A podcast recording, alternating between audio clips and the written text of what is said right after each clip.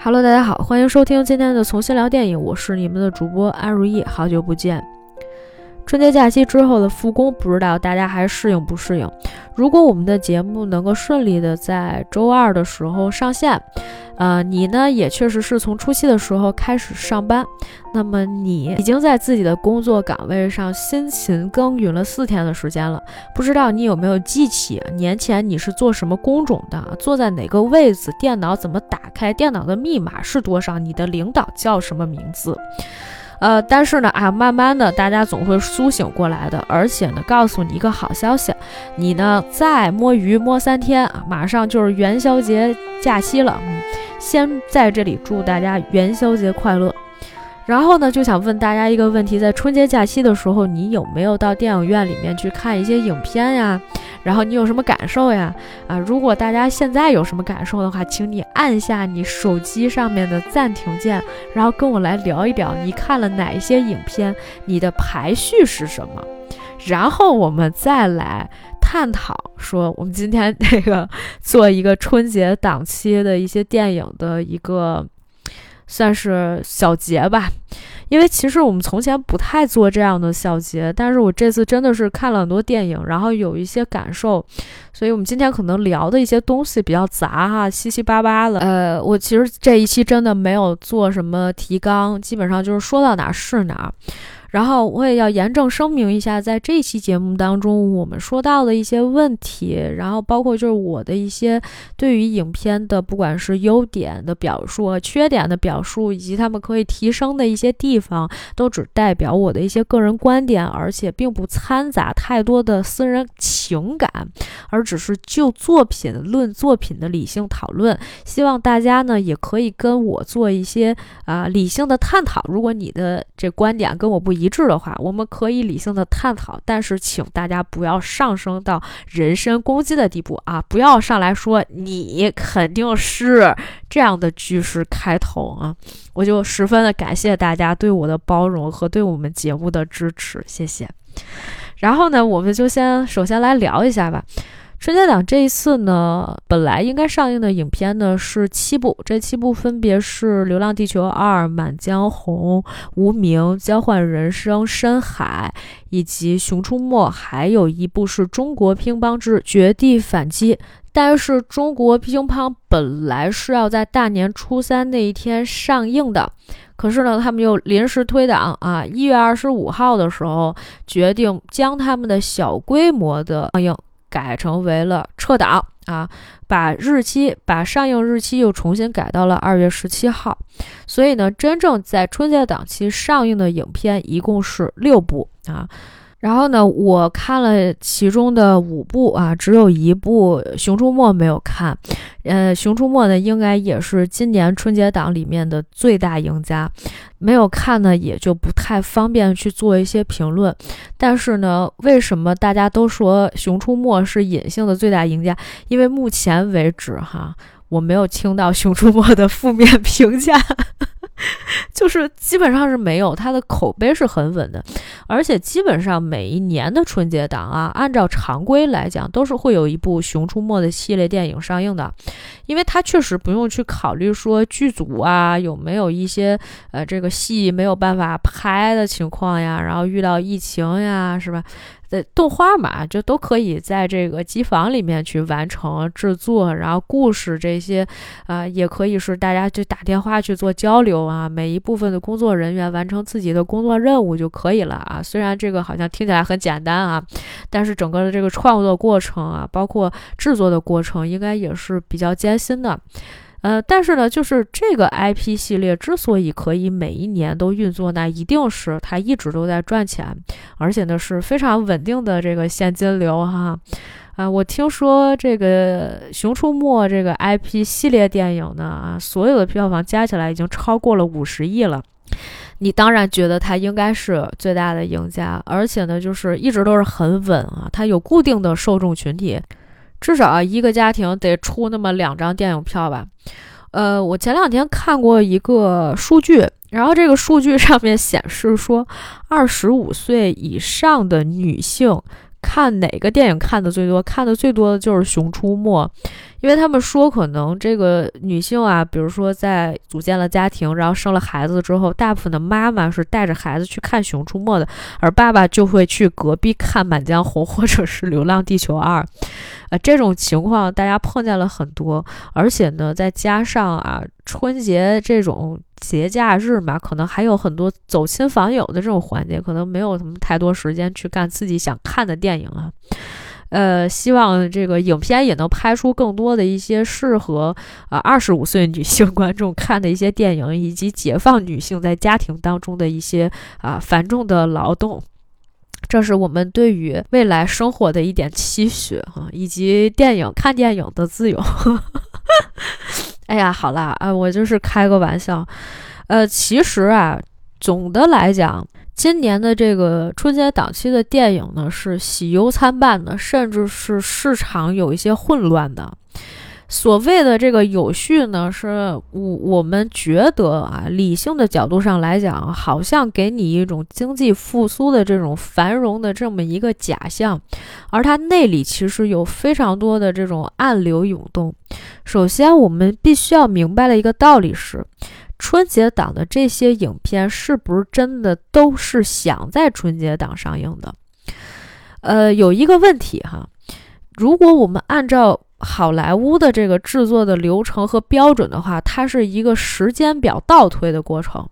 如果大家看了《流浪地球二》，或者你看了《无名》啊，你看了好几部影片，那么你就会明白一个道理啊，大家对于时间这个定义或者这一个坐标轴是非常在意的，所以大家都会按照时间的顺序给人一种紧迫感，而告诉你故事的。情节到底推进到哪一步了？而在某一个时间段，到底应该做什么事情？而美国的工业流程里面啊。大部分他们也是按照这个时间表，尤其是一些大片儿，咱不先不说那种在就是流媒体上上线的那种小的一些影片，就是一些大片，它的时间正常情况下都是按照上映时间去倒推你的所有的工作的流程的。那么从这样的情况上来讲呢，档期是提前定好的，啊，卡斯我是要再去定的，然后敲定每一个演职员他的这个就是他的档期是不是能够完成，我们定在。什么时间拍？当然，这个的前提是基本上剧本已经完成，资金已经到位的情况下，再去聊这个卡斯。当然，卡斯跟投资之间的关系可以是一个相互的啊。比如说，那我叫来了这个，比如说啊，我叫来了斯嘉丽·约翰逊啊，这个时候投资方是不是可以啊追加两千万的 投资？开个玩笑，开个玩笑啊！但是这种情况呢，在我们这个影视圈里面啊，也是极其有可能发生的一件事情。OK，那么言归正传，所以呢，它其实是倒推的这么一个过程。但是呢，大家也知道，去年一年的整体的这个。影片的上映啊，其实是受很多不可抗力的一些影响的，甚至是有一些影片在去年十二月份的时候，在海南电影节的时候还在做宣传，后来呢，就可能是制片方跟发行方啊临时商量，最后又决定说啊，我们的影片不会在元旦这个档期上映了，而改在其他的时间，但是具体的时间呢又没有定下来，这种情况非常非常的多，以导致你会发现，比如说类似深海。这样的电影，其他的我不太清楚啊。比如说类似《深海》这样的电影，他已经改档多次了，然后最后是决定说，哦，一看。这个消息是吧？放开了，政策已经允许了，然后呢，又是一个非常稳定的这么一个状态，而且在这个状态里面，大家可能会去电影院的几率会非常高，所以在这种情况下，它的回款可能是相对来讲比较稳定的。在这个时间档上映的话，它能够得到的票房是相对于其他的档期来讲会更理想的一个时间段，所以呢，它可以拼一拼排片儿。虽然在这个档。期里面同样也有《熊出没》，也是作为动画片出现的。但是呢，其实很多的一些影迷朋友哈，因为《大圣归来》而对，不管是彩条屋也好，对田小鹏也好，对他们的整个的制作团队也好，有非常良好的印象，甚至是铁杆粉丝，一定会在这个时间去支持他们啊。尤其是这几年，是吧？大家一直都在觉得说这个国漫崛起。啊，又落又起，又起起起起的这么一个过程当中，当然还是有更多的人希望他们能够坚定的继续走下去，所以也一定会在电影院里面去支持他们。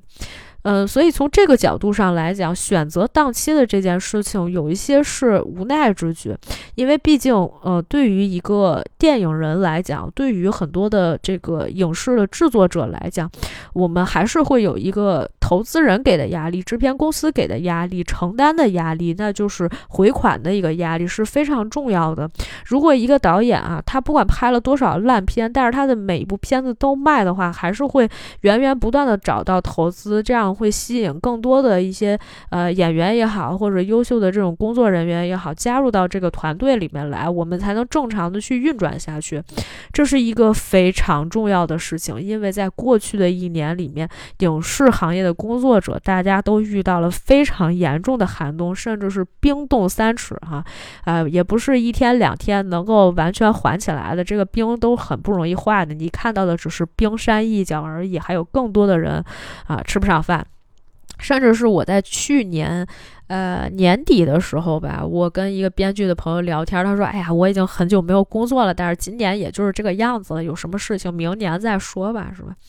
呃，希望这个影视业的寒冬啊，早早的结束啊，春天赶紧来临。”哎，这个说了很多一些，呃，就比较严峻的一些话题啊。我们重新回到说关于档期这一部分的一个，呃。这个阐释哈，因为实际上呢，所以就是像呃深海这样的电影，它其实讲述的是这个父母离异之后啊，缺少。缺少关爱的这个女孩，她的抑郁症患者，她的一些内心世界的，所以本身其实这个电影的基调相对来讲也是那种比较暗淡的。虽然它有非常明亮的一些色彩，甚至是用了大量的这种非常炫目的这种啊这个呃技术和特效，但是它本身讲的这个故事的内核呢，还是稍微的丧了这么一点点。这个影片呢，实际上就不太适合一个合家欢的春节档去看。那么，《流浪地球二》呢，本身其实是一个呃，用某些网友的评价来讲，是一个包裹着科幻片外壳的一个灾难片。这个我们后面再去说哈。我不太完全认同这个观点，因为其实从啊中国科幻片的角度上来说，从我们的影史角度上来说，能够到现在的一个水准，已经算确实是。目前所有的电影里面啊，一个科幻中国科幻片的一个比较顶尖的一个作品了。那未来是不是会有更多的这种影片去呈现出来啊？肯定是会有的啊！我们也相信未来中国的科幻片呢会走得更远更好。但是呢，目前为止我们的天花板可能就顶到《流浪地球二》这个这个程度上面来了。所以它，但是我觉得。灾难片这句话是没有说错的。其实从第一部开始，实际上已经是一个灾难片的这么一个呃水准，或者是说一个基调了。因为就是人类遇到了非常大的这种自然的灾害，我们最大的困难就是这个什么太阳系的什么，哎呀，那个我真是听不懂哈。就是这就是它科幻的这种魅力啊，越是看不懂，越是得往里面去看啊。什么太阳黑子。啊，又又是核爆啊，然后这个，哎，反正很多问题啊。一会儿我们再阐述一些细节的东西。但是呢，作为一个文科生来讲，你让我跟我跟你说那些科幻的一些物理的、天文的一些专业术语，我是真的说不了哈。如果有这个理科生啊，有一些朋友特别喜欢这种科幻类型，欢迎大家给我们做一些科普哈。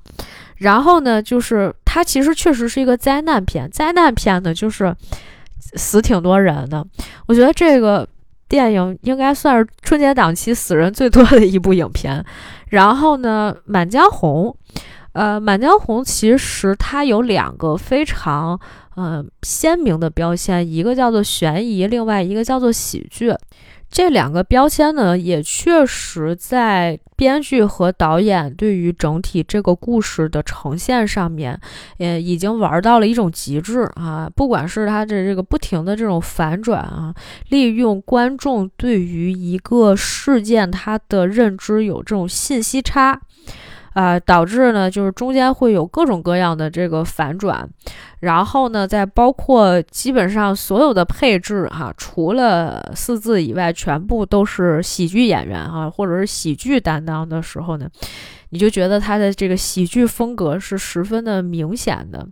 嗯，所以整体的故事呈现上面来讲呢，不管是悬疑还是喜剧，我觉得至少是做到了一个七十分的一个水平，而且每一个人的演技也都非常的好，非常的在线。但是呢，就有一个很大的问题，就在于这个片子里面呢，也是有不少死人的，因为这个是一个事关人命的一件事情。主角的压迫感就在于，如果这个事情我干不好，那下一步可能就是要舍身取义了啊，甚至是说我可能今天干不好这个事情，我是要掉脑袋的。而且在这个过程当中呢，这个老谋深算的各个哈。各个人哈心怀鬼胎，不是我今天搞死你，就是你今天要搞死我。人性之间的这种善与恶的没有善，有善，但是得到后面才知道的这种斗争啊是非常激烈的。所以你你的这种情绪一直是在一个非常紧绷的这么一个状态里。虽然他用喜剧的方式去呈现，但是最后又给你一个很悲壮的一个 结局。我相信看的人应该也是知道了，就是又又悲壮，然后。呢，又很搞笑啊，又好像拿这个历史开玩笑一样的故事啊，所以呢，你就会觉得啊，它就是一个 mixture 啊，它是一个混合物，你又说不太清楚。但是呢，就是确实不太适合带小孩子去看，甚至我是觉得它有一些血腥啊、暴力的一些成分是。应该是有一个分级的，如果真的有分级，可能是得是一个 PG 十三这样的一个程度哈。但是因为国内没有这样的一个分级制度，就是会有一些家长带着小孩子去看。你带着小孩子去看，最大的问题就是孩子看到一半的时候，突然有一些东西不太理解，或者呢是会有那种非常刺激性的那种画面出现，这个会让孩子吓到的啊。如果没有家长的正确的指引，是真的是没有办法。我记得我有一年去看了一场林奕华的戏，然后那个戏应该是《红楼》吧，还是哪一个戏呀？就是当时有几个演员在台上哦，有可也有可能是《三国》，反正就那个戏里面，当时有几个演员在台上一直在用一条。呃，宽的这种红色的丝带在拉扯，其实这个过程是一个性爱场面。然后呢，就是会除了伴随着男女的这种喘息声和一些比较露骨的台词以外呢，就是它会有一些非常意象化的一些表达，嗯。但是就是普通的观众啊，但凡你有一点点常识，你是都能看得出来的。结果下半场的时候，我前面那个带着什么七八岁孩子的那个母亲啊，就再也没有出现，以及他们家的孩子就再也没有出现到这个剧场里面来。就是你真的躲不过呀，是吧？就是，哎，我觉得有些时候还是希望呢，会有一些类似这种提示，但是类似这种提示呢，又会让一些。屏蔽掉一些可能我潜在的这个票房的收入啊，也反正就很多时候有一些东西它是一个悖论，哎，这个也没有办法去讲。总之呢，就这也不是一部合家欢，其实也死了挺多人的。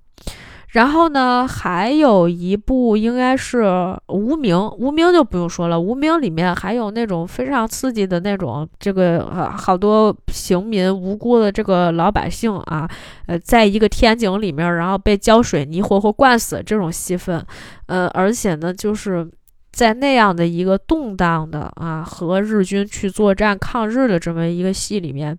肯定每一个人的内心的状态，包括他所处的那种时代环境，给予他的那种压力都是非常大的。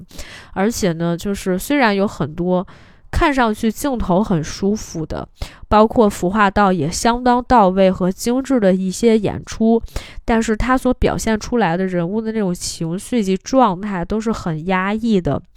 也不适合在春节档看。那还剩下一部啊，就应该理论上来讲是一部合家欢的电影，就是男主哈张佑浩啊饰演的这个陆小谷和另外一个啊厚颜无耻啊跟这个奸商勾结的大律师仲达哈互换身体的这么一个故事，而且呢，它的主题点最后是落在了。呃，和家人的这种珍惜，和家人之间的这种亲情的一个点，而且它又是一个喜剧，理论上来讲是最适合合家欢的一个电影。但是呢，这个影片目前为止，第一票房并不是很好，第二口碑也不是很好，就是在所有的春节档的这几部影片里面，现在的评分已经掉到了五点七分。但是其他的影片基本上都在一个七上下的一个水平，没有在下的，可能都是七点多分。然后我就跟我朋友无不感慨的说：“你看，《交换人生》是所有这些电影里面评分最真实的一个，它绝对没有刷，然后呢也没有大批量的水军入驻啊，给他一个啊极其不健康的一个评分比哈。我觉得我们就先从《交换人生》开始说起，因为这个呢就是。啊，打击面比较小吧。其实《交换人生》当时我们觉得，在看这个戏之前，它有两个亮点。第一个亮点就是张小斐。啊，我到底为什么去看这个戏啊？不是因为有张小斐和雷佳音，那我就不会去看这个戏。因为张小斐是一个喜剧演员出身，不管他在这个。银幕前哈，塑造这个形象多么的严肃，以及他跟贾玲多年以来在演戏的时候，他所搭档出来那种反差感，他的那种严肃角色哈。多么的深入人心！但是当你看到张小斐的时候，你是对这个票房或者是对这个影片的质量呢，会有一定程度上的一个期待。你就觉得，哎，有张小斐可能就稳了一些。再加上雷佳音的加入，因为苏伦也就是这个戏的编导，他的上一部戏是《超时空同居》，其实那个戏的风格也十分的韩国电影范儿。也就是说，它有一个奇幻的设定，然后呢是男女主的邂逅啊。由于一些矛盾和一些错位的这种呃产生的这种必须要按头谈恋爱或者必须要按头相处的这么一个过程当中所产生的一些有化学反应的这种爱情的火花，才是这部戏里面的比较大的一个看的一个亮点。那交换人生呢，其实也是这个样子的，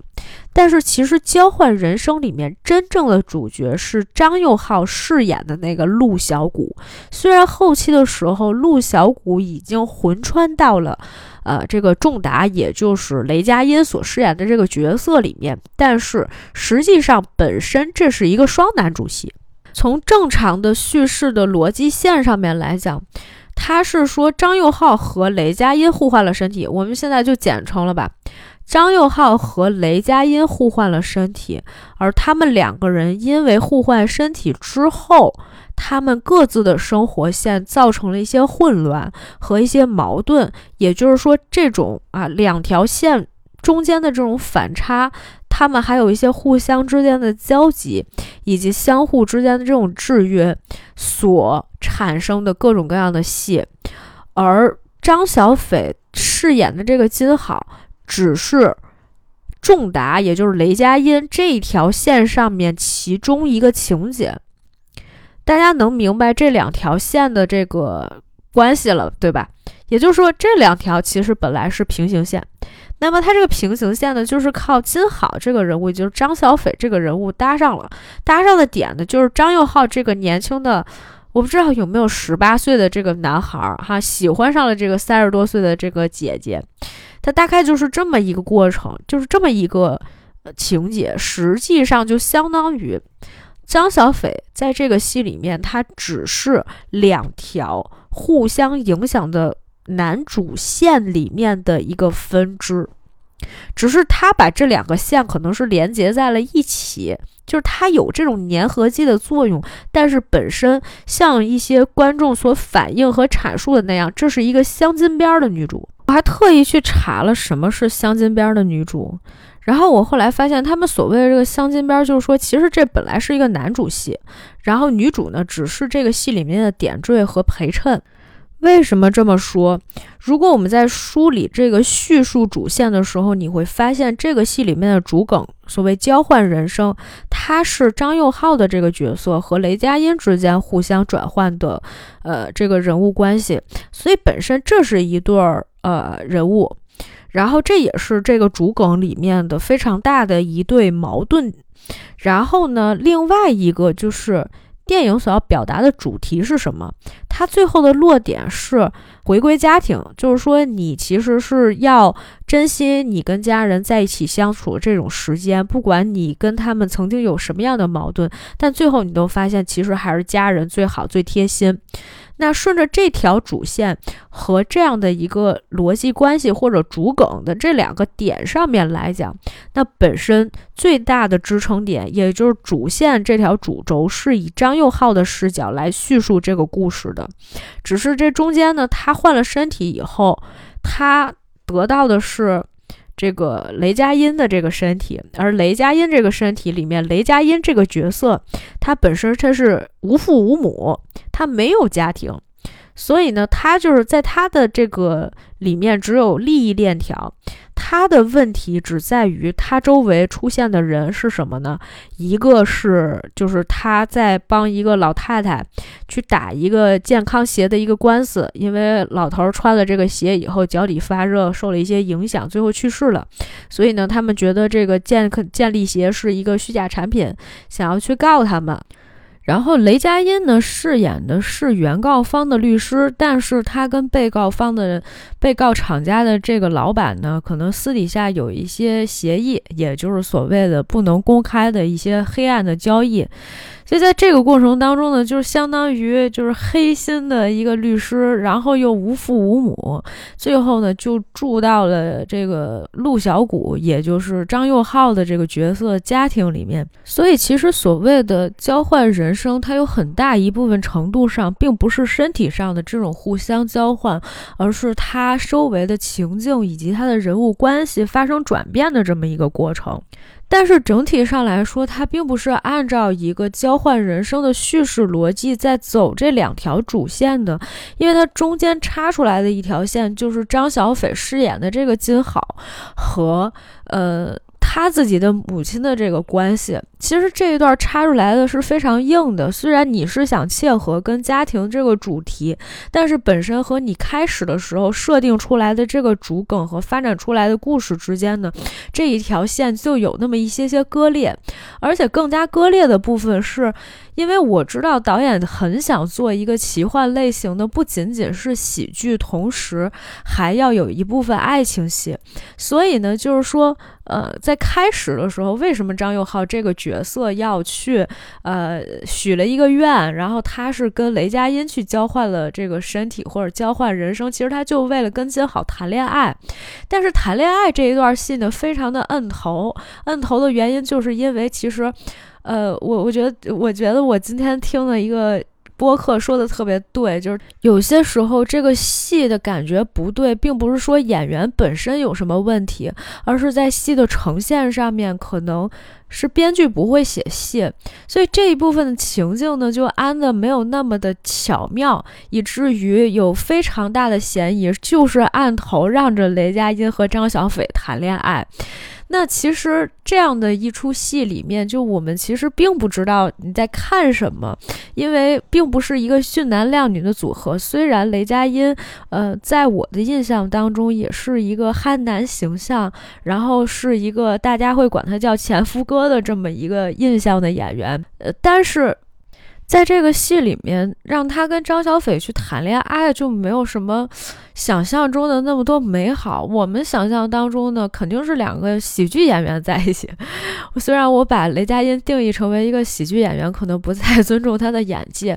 但是呃，从某些角度上来说，我们希望他们能达到的这种喜剧程度可能是更高的。但是你会发现在他们两个整个的这个。对手戏当中，基本上可能一共总的加起来啊，我们不算小的碎切，就算大的那种，其实差不多也就是个四场戏左右。然后前面有一场戏是，呃，男主跟女主的相识戏啊。这个戏里面其实就是因为，呃，张小斐他们家欠了钱，妈妈欠了钱，然后他去找呃雷佳音去借钱，然后雷佳音呢正好又威胁了被告方的这个老板，希望他打三百万到自己的银行卡上，然后就找张小斐要了一张银行卡，所以实际上张小斐对于雷佳音来说就是一个被利用的这么一个关系。当然，等到后面的时候，就是两个人再有互动戏的时候，那个时候灵魂已经是陆小谷的了，也就是张佑浩的了。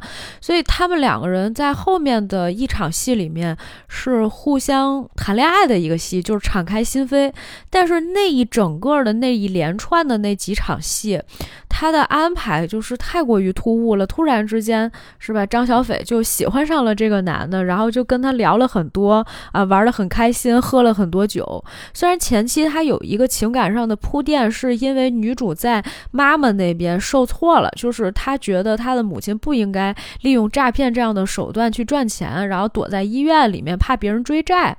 但是呢，她作为一个三十多岁比较成熟的一个女性的这种形象来讲，并不符合她去跟一个她不喜欢的男的，然后一边喝酒，然后一边唱歌，唱得很幼稚，然后又去什么，呃，什么电子游戏厅啊，去玩游戏，然后就反正几场戏下来吧，就是谈恋爱的非常小学鸡，以至于我会觉得她这个场景上的设定没有任何一个特殊的点。当然这么说的话，大家可能会觉得我是不是太挑剔了？我真的请大家回忆一下，如果说你在一个电视剧里面看到什么游乐场，或者是电玩商场，或者是呃这个 KTV 这种，呃其实已经是非常显而易见的一些场景了。这些场景放在电视剧里面，有时候已经不算是新鲜的。如果它没有一个真正能够点亮你的点的话，那这个戏呢就没有。任何一个地方特殊，但是这个戏对于我来说特殊的点就是他用了逆光，逆光一下子就点亮了我整个人，我就是因为逆光哭出来的。但是他哭的那个点是一个对于我来说非常个人、非常私密的一个情感点，并不是所有的人在听孙燕姿的时候都能感动到落泪，是吧？所以在这个点上，他是没有办法达到一个普世的这种共情的点的。而我另外一个哭点是在结尾的时候，也就是呃吴彦姝老师饰演的奶奶那个形象阿茨海默了，然后全家人坐在那里看之前奶奶在没有失忆之前录的一段录像，跟大家说我有一些重要的东西，希望大家保存，以后你们的东西你们要自己记得。就这一段，其实我共情的点也是因为我可能会想起自己的姥姥，然后想起自己的姥爷或者是奶奶这样的一些长。长辈，所以才会感动到落泪。但是它本身跟故事情节里面所戳到你的这个点，实际上是不完全一样的，因为它并不是靠情节的烘托和这种铺垫去做成的，反而是可能有一些呃关联是跟你的现实生活产生了一定的这种互动性才有的，而并不是情节的某一个点说真的戳到了你。所以，这个这种方法呢，其实非常的偷懒，有很多的情节其实它是没有最后推动下去的。之所以我要讲这个感情戏和这个恋爱戏，因为它可能是在不管宣传的过程当中，还是观众的期待当中，这个互动戏对于他们来说作用都是非常明显的。呃，是整个的这个戏剧里面可能比较重要的一个看点，因为前期你实际上是以家人作为起点的，但是感情线呢又穿插在了一个非常重要的一个核心作用上面。这个两个点其实是就会发现，你会发现它是有一定的矛盾的，而且呢，感情戏的情感点又非常的突兀，前面一场戏谈恋爱，后面一场戏呢就。呃，这个张佑浩的那个角色就陆小谷嘛，觉得说那我不能让金好真正的喜欢上仲达，所以这个时候呢，他又安排说这个戏让女方去下头。对于一个女性观众来说，我在看这个戏的时候有非常多的不适感，就你不仅借这个人的身体，然后去跟这个女主谈恋爱，而且呢，你又在这个过程当中又非得让他下头，再伤他的心，整个的过程非常的不疗愈。虽然我非。非常的清楚，这是一个男性戏，但是却是一个女性编导写的。我不是说一定要苛责他，而是说在这个过程当中，其实可能更多的时候讨好了一些男性观众，但是最后呢，你又没有让男性的这个角色他的整体的思想和他的情绪在一个一致性里面，就是你前面做的事情和后面做的事情本身是有一些矛盾的。当然可以理解的点，是因为张佑浩饰演的这个陆小谷的角色本身是一个小年轻，是一个年轻人啊，是一个呃，我。就是可能大家模糊定义了，我并不知道他是不是一个成年人。虽然我也不知道他喜欢金好，到底是说真的想跟这个人谈恋爱，还是说我只是一个他只是一个我暗恋的对象。总之，还有一段非常沉浸式的跟金好谈恋爱，就是跟张小斐谈恋爱的这种戏，全程都是那种第一视角，就是男友视角的那种跟女友谈恋爱的戏。啊，反正就是看的我非常的。穿越就是有一种跳跃感，整个的过程当中呢，也没有太多喜欢你会觉得好笑的点。虽然其实这里面有不少的一些呃搞笑的这个演员过来去客串，包括小岳岳演那个出租车司机，但是本身台词的安排一导致演员也没有办法发挥他们的一些搞笑的呃这种特质，最后让他们能够在这个情节上。上面给这个情节加分儿，因为情景上面，其实我觉得大家都挺尴尬的，就是在呃没有给你的情境或者是说人物关系上面制造矛盾的时候，就是平白 凭空出梗，这个几率其实并没有那么高哈，它还是需要一些情节的带动的，在这点上面来说做的也并不是很好。最后结尾的时候落点又要落回到家人。呃，所以就是我是觉得前后期之所以有这样的问题，是因为他还没有把握到一条整体的这个线上面。我们可以对照一下韩国当年有一部影片叫做《奇怪的他》。中国后来也翻拍了一版，叫做《重返二十岁》，女主是杨子姗。在这部戏里面，其实她的主线一直都是围绕家人进行的。在前期的时候，以老太太身份出现的这个女主，她跟家里面的人物关系是不和谐的。虽然她爱她的儿子，她的儿子是一个大学教授，但是她的儿子呢，却要把她送到养老院，是因为她呢一直对自己的儿媳妇儿十分的苛责。儿媳妇儿在压力太大的情况下呢，一下的病倒了，没有办法照顾家里面人，所以他引以为傲的儿子竟然不能给他养老，以至于要把他送到养老院。他呢又非常的喜欢自己的孙子啊，孙子呢又没有钱，说要给家里面挣钱，其实就是去搞乐队，但是从来都没有找到一个真正适合他们乐队的主唱。他的每一场戏里面是非常清晰的，你是知道他们每一个人。所遇到的一些问题或者是困境，尤其是主角所遇到的困境是什么？是因为他不想去养老院，但是现在要把他送去养老院，而且是他最想。最喜爱的这个儿子把他送去了养老院，在女主的身上其实有这么几个点，一个就是她这个要去养老院，她觉得挺丢人的，儿子不给自己养老；另外一个呢，就是她原来有一个跟她关系很好的一个老爷子啊，这个老爷子呢还有这个另外一个老太太在追，也就是她的这个情敌，两个人还要见面，还要吵架。其实他的困境你是知道的非常清楚的，虽然他跟老头猴子的互动戏做的没有那么多，也没有那么深，就是他这感情不是说那种天天腻腻歪歪那种谈恋爱，但是你也知道啊，他们两个就是想要去在一起的那种戏份，所以整体上来说呢，他在前期设定的时候，他非常清楚，包括每一个人的困境，孙子想要组建一个乐队，但是没有适合的主唱，后来等他。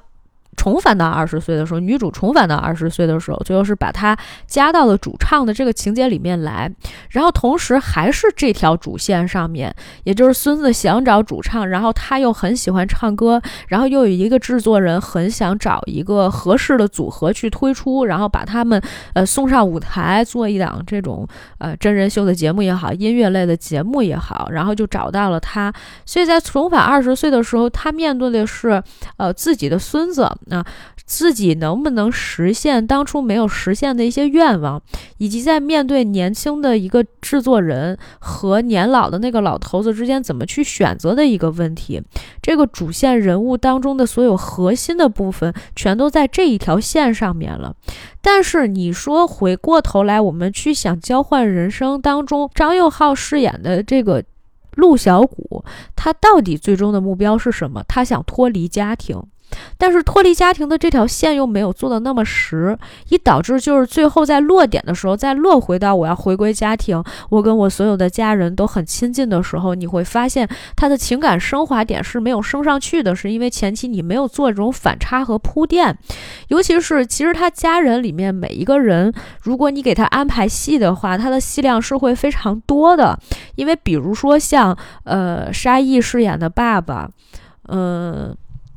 刘敏涛饰演的妈妈，他们之间其实还有非常好的互动，呃，但是这个戏其实都没有做。呃，妹妹是杨恩佑，就是之前《人生大事》里面那个小女孩儿，嗯，奶奶是吴彦姝，就这些人物配到一起的时候都是非常可以有非常大的戏剧张力，但是其实没有在这个空间当中去做这场戏，而被交换的那个人。也就是仲达，他是没有父母的，他只有一个呃，跟被告厂家老板的那个金钱交易，以及他跟张小斐并不纯粹的这种感情上的一个交易。而且，其实我是知道，可能导演并不想做一个双男主的戏份，所以不是两个人的成长，而是一个人的成长。他基本上仲达的那条线其实是废掉的。就是他没有讲这个人物的成长，这个人物就完全变成了一个反派人物，其实也是作为一个工具人出现的。那既然是这样的话，张佑浩演的这个陆小谷就是这条线里面的主线，但是在主线的过程当中，他的人物的成长的弧光是不太明确的，人物的目标也是不太明确的，因为他其实并不是一个强烈的愿望去驱使他去做某一件事情，而是这过程当中有一些，比如说包括。威胁也好，还有他的一些道德的束缚他也好，所以导致他可能说出来一些话或者做的一些事是符合他的人设的，但这本身并没有给他的人物成长带来任何的帮助，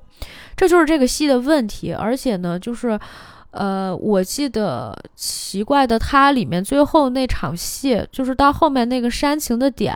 就是因为他跟他的儿子，就是他已经变回二十岁，他儿子并不知道那就是自己妈妈的时候，他就跟自己的儿子说什么“走吧，不用管我”之类的话。他最后的那个共情点是会落到情感上，是主要还是跟家人的这种情感上的一个点？我记得我当时就已经泪奔了哈，虽然我没有把那个戏重新再扒完，我只是想看。一下设定，所以我对于情节设定，就是我对于后面的一些情节记得并不是特别清楚，但是本身来讲，就是说，那你可能有一些要强化的戏，有一些要弱化的戏。如果你想做家人，落点也是家人的话，那你前面的那个家人的设定就需要做得更好一点。但是你说突出来的这条感情线，最后却没有任何一个落点，这就是交换人生整体的问题。以及我觉得喜剧感还是稍微差了一点吧。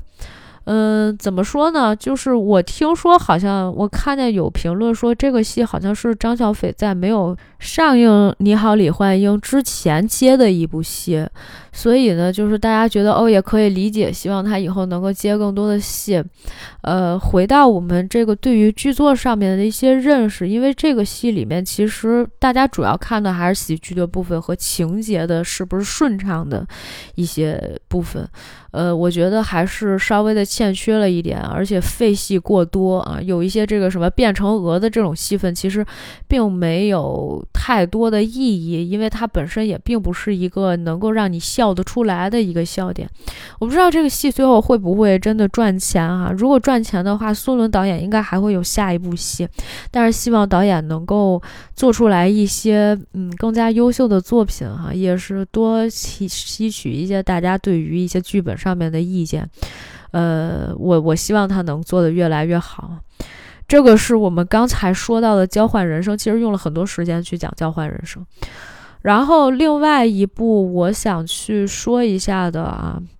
我们就轮着来吧，反正都要说到，呃，我们来说一下《流浪地球二》吧。其实，《流浪地球二》本身，在我看来，我希望我能用比较简短的话语来描述，因为其实有很多的一些科幻的设定只是一个大前提，但是在这个大前提上面来讲。我觉得做了比较大的突破，是因为当我看到开场的时候，呃，当他们把这些宇航员，然后送到这个什么脱离地球啊，送到什么太空站，然后去做集训啊，就那些非常炫酷的一些设计啊，包括一些特效，我确实是觉得有一种看好莱坞工业片儿的那种感觉了。呃，那个时候其实感觉到的还是这种震撼，包括一些我们看到第一部的时候的一些设定，它真正的去实现起来的时候，呃，还是有不少比较新奇的部分。其实它主要还是依托了科幻片这样的一个外壳，但是本身去做的是一种爱国情怀的 一个教育影片啊。呃，我并不把它完全定义成为一个，呃。灾难片，我觉得可能更多程度上是一个爱国主义的教育片，因为在这个过程当中，它分了三条线，呃，我想大家应该也都很清楚，这三条线呢是穿插着来进行的，甚至有一些时候你会发现有一种时空乱序的感觉，就它一直在给你一种。呃，时光荏苒飞逝，然后一会儿是这个倒计时，然后一会儿又是呃什么时间的一些预言。其实我们应该清楚，就是他为什么做这样的乱序，是因为如果他只进行线性叙事的话，可能有一些东西你会发现更多的漏洞和 bug。呃，这个问题。我们后面会在《满江红》里面也会提到，或者是说在《无名》的时候，可能也会遇到一些类似的问题。混剪的其中一个非常重要的点，就是不让观众的思绪停留在一个时空里面和一个情境当中，而且一旦戏出现了一些比较慢的这种节奏的时候，观众就会停下来想说：“哎，刚才他为什么做这个？他的这个举动和这个行为是否符合这个人的人设，或者以及现场的一些条？”条件，为了让观众不去想这些东西，所以他一直在每一场戏当中会有一些反转，或者是一个突发的一个东西，或者是一种视觉上面的冲击，以导致你没有办法和没有时间去想这里面到底 bug 在哪儿。《流浪地球二》分了三条线嘛，吴京饰演的刘培强这条线里面其实只讲了两个问题。一个问题呢，就是父母爱情，对吧？他和王志之间的恋爱故事。另外一条线呢，就是保卫国家，或者说保卫地球他就这两个任务，这个是比较清晰、比较明确，甚至是比较简单的。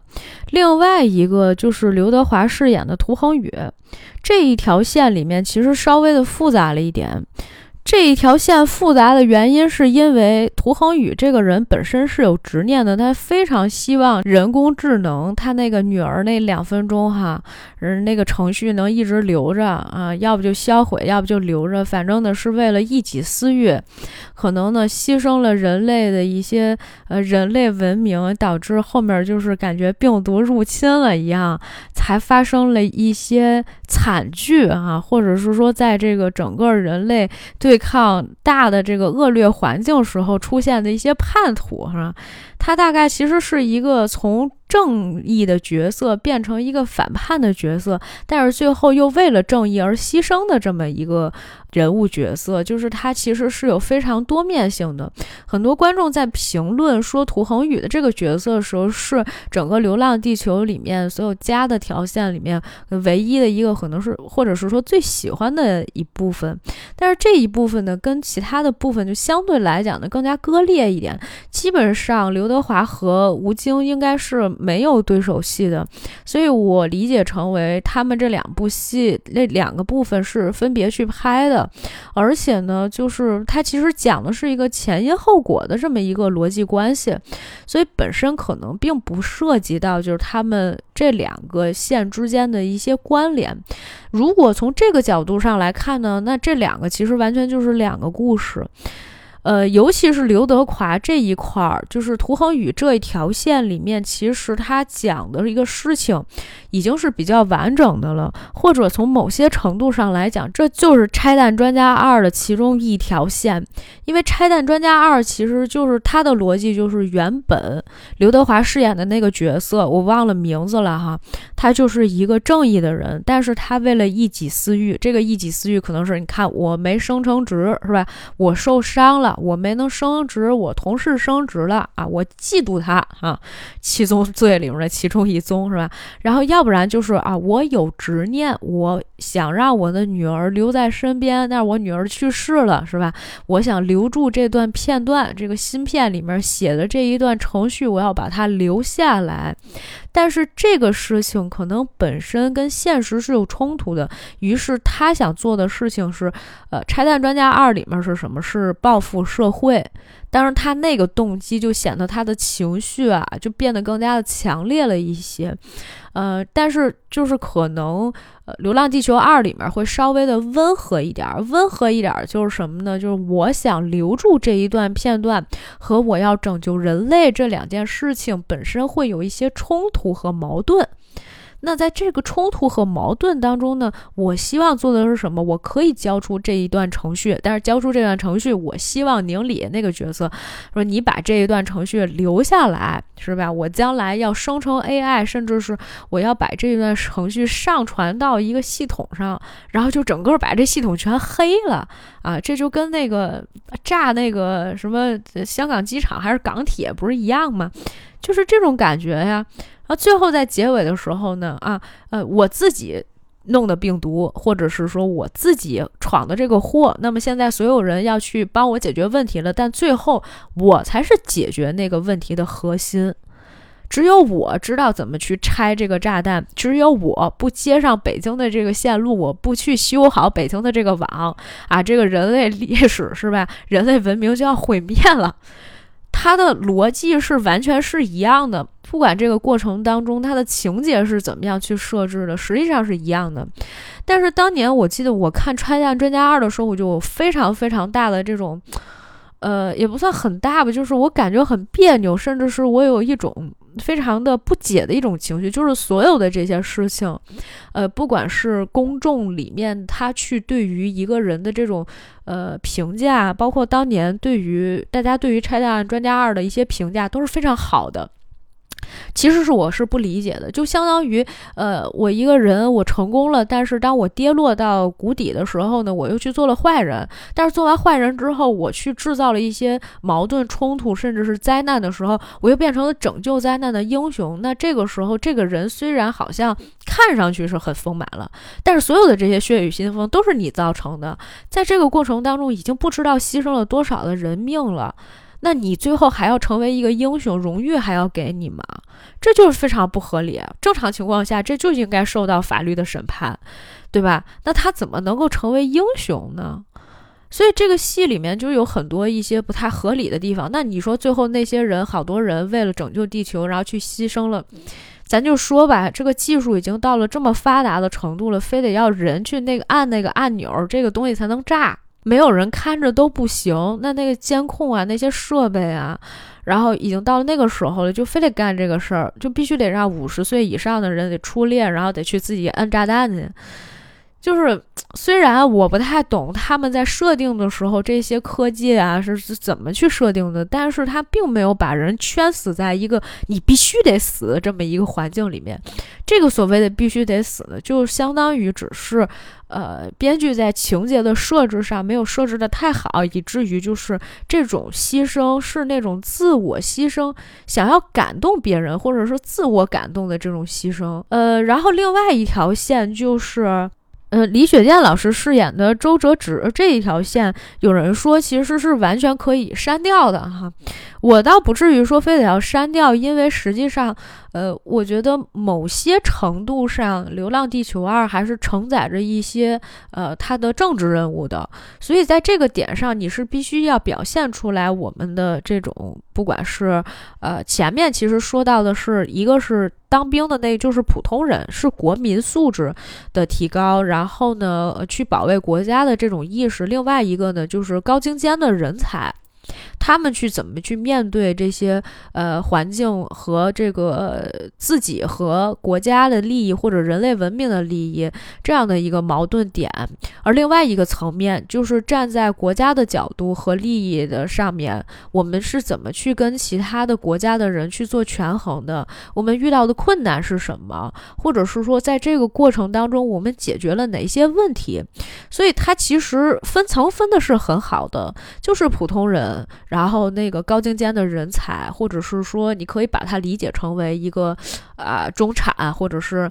呃，我们还是说高精尖人才吧，可能比较准确一些。另外一个就是从国家的层面角度上来讲，虽然那两个人好像是啊两个特定的人，但是他其实代表的可能是国家机构，就是跟大家去树立一个国家的形象。所以其实从这三个层面上来讲是没有任何的问题的，甚至是我觉得在送到总局去审的时候，哈，那领导看了应该也会很开心。只是这个层面，这个。塑造的形象一定要是正面的。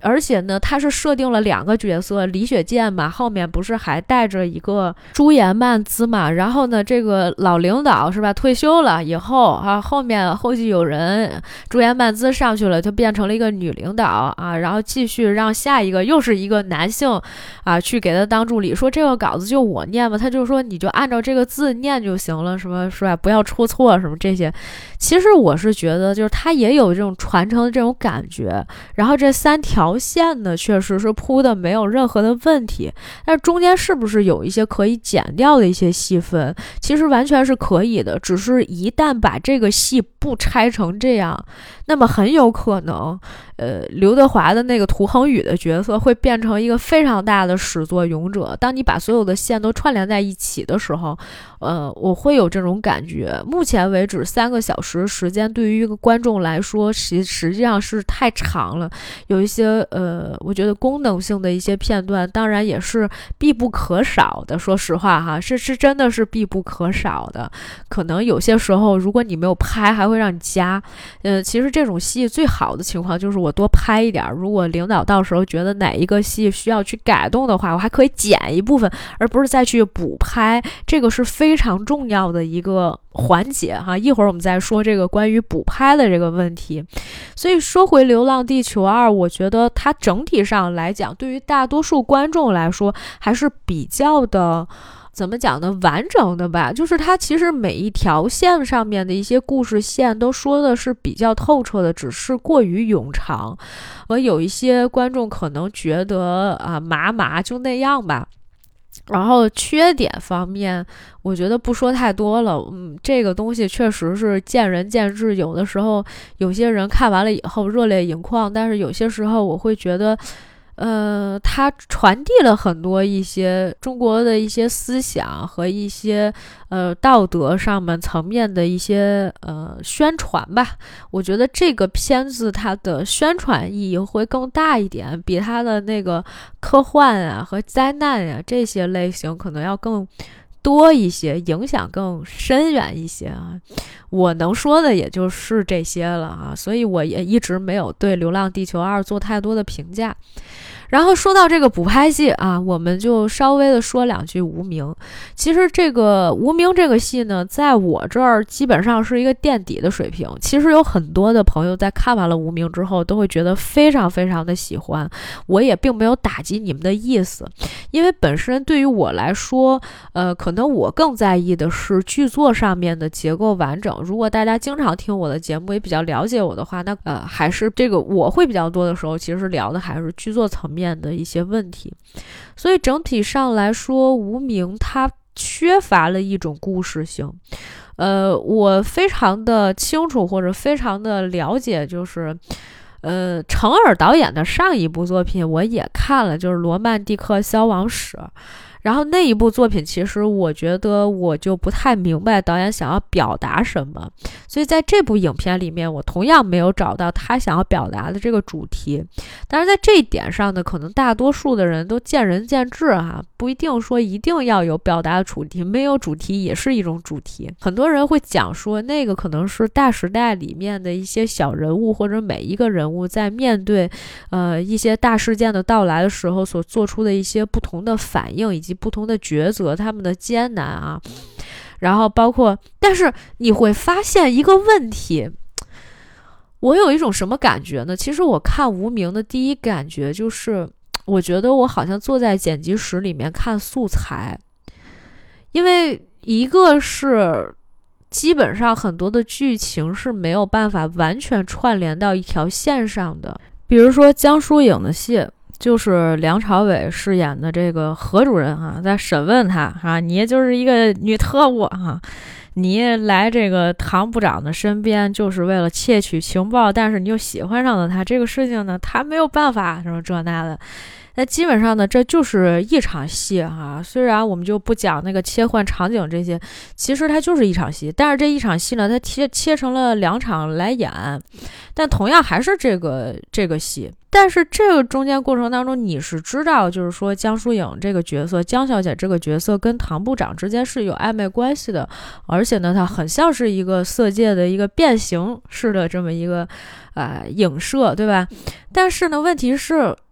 这场戏结束了，这场戏就是结束了。结束了之后，你就发现，那这一段审问的戏想表达的是什么？江小姐和唐部长之间到底有什么样的关系？那他们后续还有一些发生的事情吗？他们前面有一些什么样的互动吗？江小姐这一次被审问了之后，那她后面是不是牺牲了啊？对于这个前后之间有什么影响？或者我们如果说把梁朝伟当做是这个戏的主线或者主人公，是吧？第一视角，那对于这个何主任他有什么影响吗？后面的戏里面有没有反映到这个人的情绪呢？就这些其实都是没有的。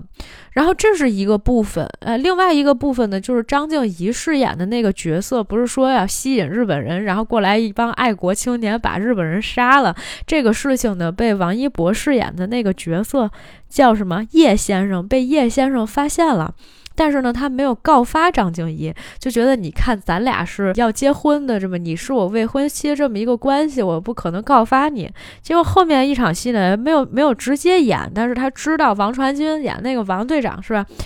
把张静怡杀了，这个戏就结了。然后最后呢，他找这个王传君去报仇，这是。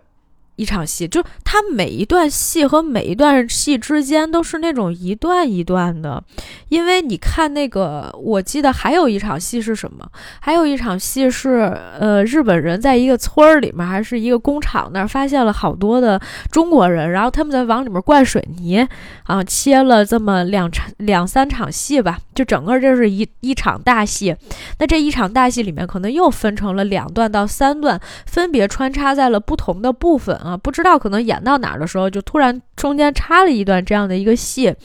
呃，甚至有一些时候他会有一种时间的这种乱序，因为前面刚开场的戏是黄磊饰演的那个角色，啊，他背叛了共产党嘛，对吧？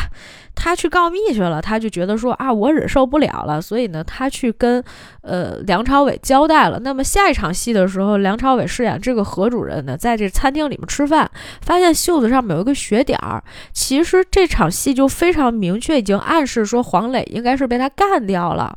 如果我们以这个你推论啊，何何主任他肯定不是一个。这个汪伪的人的话，那他很有可能就是一个地下党，一个我党的优秀的共产党员啊。所以呢，在这种情况下呢，我觉得后面戏都不用演的这么明确，还要再倒回去啊，或者怎么样。所以。就是整体上说来，这个戏有很多缺乏连贯性的部分啊，有一些观众甚至是觉得说啊，我觉得挺连贯的，尤尤其是前面是吧？我刚这一场戏结束了之后，虽然好像他们话没有说完，但是后面过几场的时候，这一场戏又接上了，还是前面说的那几句话，三四句话再重复一下，然后又接上了。他说，我觉得连贯性是挺好的，就是。我我我我真心的想跟大家讲，就是有一些编剧或者是导演，他用了一些 trick，或者是他懒得去写一些戏的时候，那说明什么？这真的是对观众的一种不尊重。如果你把这种不尊重当做一种艺术的话，那我实在是无话可说。其实程耳导演的上一部戏《罗曼蒂克消亡史》也是他自己剪的，就是非常大的字，是吧？要写程耳作品，程耳导演，程耳是编剧，程耳是剪辑。但是我真的麻烦他，就是最好以后不要自己剪了。就是他但凡找一个剪辑师，他都不可能剪成这样，甲方会骂死他的，是吧？导演也可以骂死他，为什么要自己去剪，然后最后被观众骂呢？啊，完全可以找别人剪。我今天跟朋友聊天的时候还说起来这个事情，朋友就说：“哎呀，导演这种程度的，一定要找一个比较专业的人去劝导演，说你这个戏啊，去让别人剪一下试一试。”他说之前好像就有一个导演说剪完了被就是被别的人提点了以后，找了一个剪辑师剪，剪完了以后导演就服了，以后就再也不剪了。我记得好像李安导演有一个御用的剪辑师吧，是一个美国人。当时他那个家庭三部曲里面就有，好像都是那个剪辑师剪的。那剪辑师还听不懂中文，但是你会发现他剪的非常好。我真的希望导演找一个专业一点的剪辑师。当然了，现在有一个小道消息哈。这是我在录节目之前特别就是找到来补充的。有人说，成尔这个戏在八月份的时候曾经补拍，更换了三分之一的素材，因为，呃，上面的要求是。呃，必须把王一博改成共党啊！第一版的时候说这么好看的人怎么是一个共党？何况他还能影响那么多的粉丝，所以呢，就是最后结尾的时候就把他改成了共党。呃，如果是这样的话，我就能够理解电影当中最大的那个 bug。中间因为有一场戏还挺大的，就是王一博饰演的这个角色和梁朝伟还有周迅两个人在打斗的那个三个人打斗的戏嘛。如果他们三个人都是共党，那就是大家就觉得说，那你们仨这个。打什么呢？是吧？然后甚至是有一些观众说，就是解释说，是因为啊后面有这个日本人哈在在看呢，就这个演给日本人看的。啊，我想说，大家有没有看过演是什么样子的？嗯，如果你没有看过的话，请你翻开中国电影市场在二零零九年九月二十九号，也就是国庆档期上映的一部。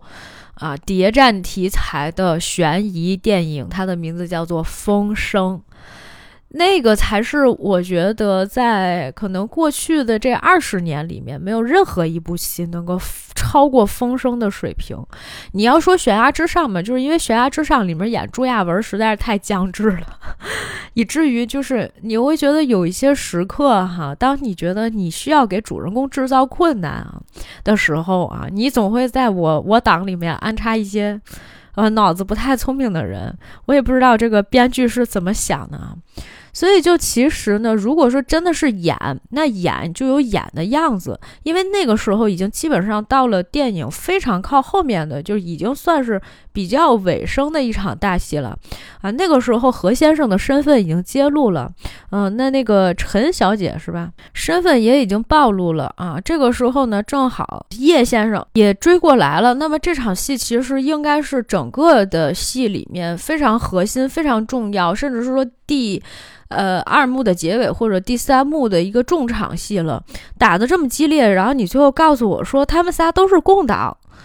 你这让我心情十分复杂呀，兄弟。我这真不知道我到底是在看什么戏，就一直是非常迷惑的。而且它后面有非常大的一段，就是人物在那儿吃饭的情节。如果我没有记错的话，开场的时候陈小姐就有一场戏，说有人请她喝了一杯咖啡。这杯咖啡喝完了以后，下一个场景切的就是梁朝伟坐在那儿，呃，在一个什么十字窗户底下，然后就很多人说构图十分的优美。问题是他的故事在哪呀，朋友？呃，如果说不出意外的话，我会非常。清晰的明白，这场戏里面，周迅说有人。就知道有人请他喝了一杯咖啡的时候，这个人不可能是别人，一定是何先生。怎么会突然出现叶先生把他打了一顿之后，后面请他喝了一杯咖啡这样的戏？不是说这个戏接不上，而是前后之间的这个情节啊，实际上是不连贯的。虽然他做到了首尾呼应，跟我们刚才讲的交换人生是一样的，但是他中间实在是有太多逻辑上的一些问题了。这个戏竟然没有人就揪逻辑，是因为大家可能都觉得摄影啊啊。以及他的这个服化道呀，各方面做的都很好，每一个演员演的也都很很好，很优秀。有人说提及到这个王一博的演技啊，在这个戏里面其实根本就不是演技的问题，很多时候呃需要是演员之间这种互动和人物关系。基本上这个戏其实是没太塑造人物的，人物没有内心，他们在那里踱来踱去的时候，你并不知道他们想什么，而且电影也没有给出你更明确的一些信息，甚至是我相信在演员演的时候也没有办法呈现出来那种信念感，因为他真的不知道自己在演什么。参照张静怡。呃，所以呢，其实我觉得有一些时候没有办法在那个场景里边啊，真的不能完全怪演员，有的时候是要看导演怎么样去调动他们的情绪，以及如何让他们更快的进入到这个场景里面来。如果从剧本的角度还是没有办法弥补，没有办法让他们理解这个人物，现场也没有做出这种互动感，那就非常难了啊！基本上可能梁朝伟，我我真的怀疑梁朝伟跟王一博和王传君在现。现场说的话超没超过十句哈，戏外的那种，就是其实人物之间是很难有那种情绪和情感上的一些交流的啊，特别是这个戏实在是太碎了，以至于我真的没有办法完全集中精力看下去。哎，这个对吧？嗯，我我我觉得这只是一个呃非常个人的一个感受。然后我觉得，当我知道他补拍了三分之一的时候，我也能理解导演的这种心情。但是呢，前一段时间就有人非得说这个关于商业片和文艺片的一些呃这种。争论吧，或者是说大家觉得说，哦，那其实我们这一次拍的是一个商业片，以商业片来作为包装，我觉得这是宣发的一种手段。因为大多数的时候，可能上一部作为《罗曼蒂克消亡史》呢，观众可能就并不是很能够理解，或者很能够买单。喜欢的人会非常的喜欢，但是不喜欢的人可能也占有大多数。但是我是觉得，不管是文艺片和商业片，它都是供观众去选择和参考的。但是呢。呃，最明确的点是什么？其实并不是告诉观众说你去怎么去选择一个电影，而是对于一个电影来说，当它标明说我自己是一个商业片的意思，就是说。我想多挣钱，我想多卖票房，但是你的内容是不是真正吸引我，才是我们真正把它定义为一个文艺片或者商业片的一个标准。那对于文艺片呢，它也不是说让你看不懂，或者是说，呃，怎么来定义它是不是一个片呢？首先你要有一个，呃，我觉得比较清楚的一个逻辑，而不是让我在碎片里面去找寻一些记忆。呃，我真是看这个片子的时候，我就想出了无数个电影，比如说《记忆碎片》。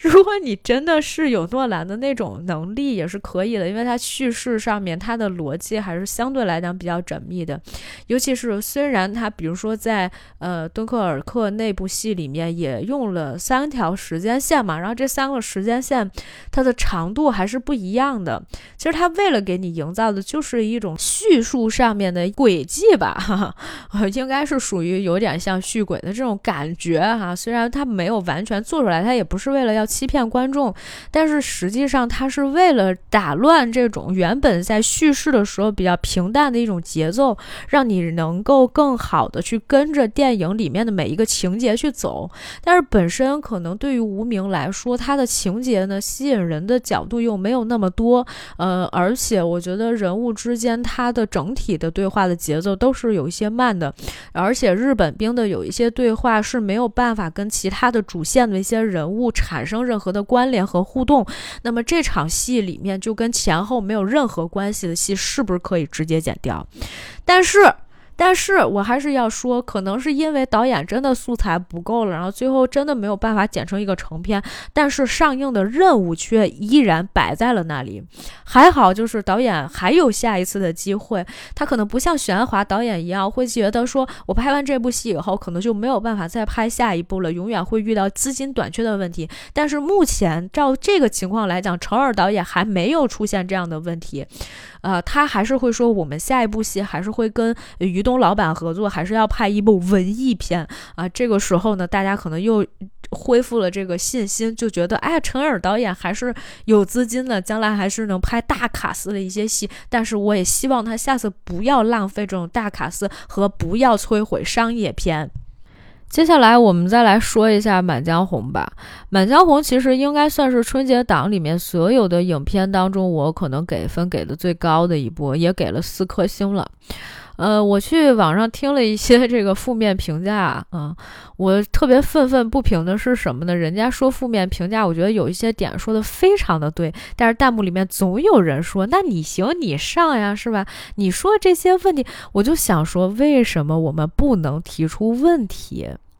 这才是问题的关键，是吧？因为其实很多观众是冲着这个悬疑的点去看这个戏的，但是确实啊，因为我们以前常说的就是什么悬疑和喜剧是很难放在一起的，嗯，因为大家倒了一下，上一部张艺谋导演的这个悬疑又在喜剧这个范畴内的呢，那没有别的，那一定就是，呃，这个三枪拍案惊奇啊。因为有了那个非常不好的一个成绩，以至于大家对于这样的一部悬疑喜剧呢，还是放有非常大的这个担心。所以这一次在看的时候呢，看完了之后反而不是很担心了，因为它剧情整体来讲还是比较流畅的。一个呢，是因为我觉得。呃，编剧有一些自己的一些小想法哈，这个是不得不说的，所以呢，让它整体的这个连贯性会比较好一些。加上，其实我是明白的，这个是一个沉浸式剧本杀的这么一个故事，就相当于有很多戏都是本来我们五个人或者六个人哈各有嫌疑，但是怎么样才能抓到这个人呢？不知道，所以我们进入了很多很多人的搜证和私聊环节，然后呢，去对啊。我炸你，你炸我，看看我们能不能炸出来更多的信息，然后最后汇总到了一起啊！在这个过程当中呢，还要投票，是吧？把别人投死，然后发现，哎，他不是狼啊，那怎么办？我们还要继续在玩这个游戏。其实他是在做这样的一个呃叙事，他是，而且他是所有的，我觉得在。呃，整个春节档期里面吧，我看这几部影片里面最线性叙事的一部了，非常的线性，就真的就是一条线走下来的。这也难怪导演会说想要拍成一镜到底的，但是全完全没有这个必要，甚至是说可能会浪费很多的人力物力和资源。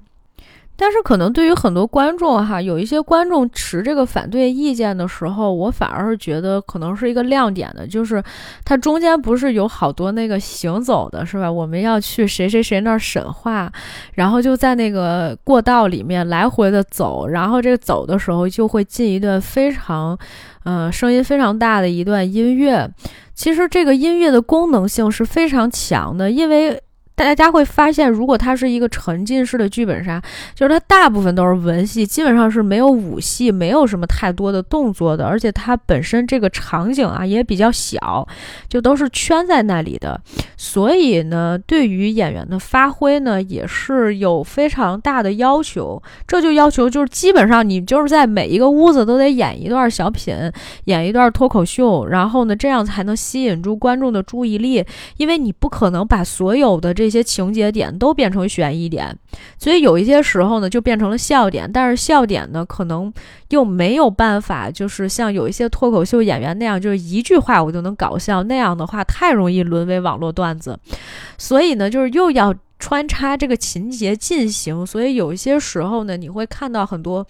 呃，影帝级的表演，甚至是有一些戏份，你会觉得他是不是临时加进去的？不要怀疑啊，有一些可能就是临时加进去的。而沈腾就太像一个喜剧演员了，以至于他演到最后，就是他真正深情款款的时候，我就没有办法相信他说的任何一句话。我们回来啊，我刚才说的有点远了。说到就是大家觉得说这个走走道的这个戏和巨大的音乐声，其实呢是为了打乱这种节奏，提一下，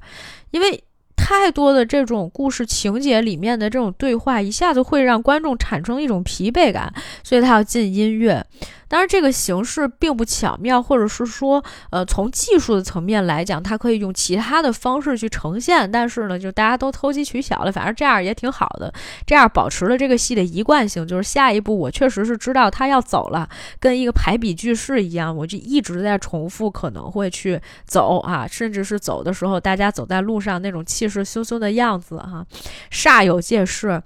因为它其实中间还有一个音乐把它调大了一个功能性，就是要提醒你，哎，下一阶段的重点情节马上就要开始了。那么在开始之前，我要跟大家讲，别睡了，别睡了，都醒一醒。